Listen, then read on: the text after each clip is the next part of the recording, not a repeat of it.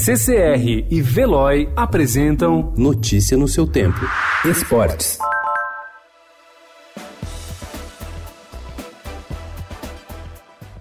Estadual mais forte do país, com cinco clubes da Série A do Campeonato Brasileiro, Corinthians, Palmeiras, Bragantino, Santos e São Paulo, e quatro da Série B, Botafogo, Guarani, Oeste e Ponte Preta, o Campeonato Paulista terá um teste de popularidade. O torneio vai dividir a atenção com a Libertadores, que terá a presença dos quatro grandes do estado pela primeira vez na história. O jogo de abertura será entre Novo Horizontino e Oeste, hoje às 5 da tarde, em Novo Horizonte.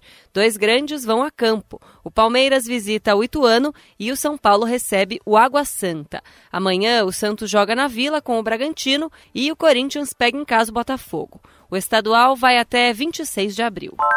A Federação Paulista de Futebol e os 16 clubes que disputam o torneio estadual criaram uma ação para ampliar a presença das mulheres nos estádios em São Paulo. É o movimento hashtag Elas no Estádio. A primeira iniciativa é o atendimento especial às mulheres nas arenas para que possam relatar assédio, ofensas e violência. Nos jogos na capital haverá preferencialmente delegadas para atender o público feminino, conforme explica Laura Lousada. A gente tem esse contato já com os órgãos públicos de, de segurança para que a gente tenha esse apoio às mulheres no dia a dia dos estádios. Além disso, um canal fora dos estádios, que é o canal de e-mail. E, claro, ao longo de todo o campeonato, os clubes altamente envolvidos em passar essa importância, essa conscientização, cada um se comunicando a sua forma com a sua torcida, mas para que todas sempre saibam que esses mecanismos existem e como eles podem ser utilizados.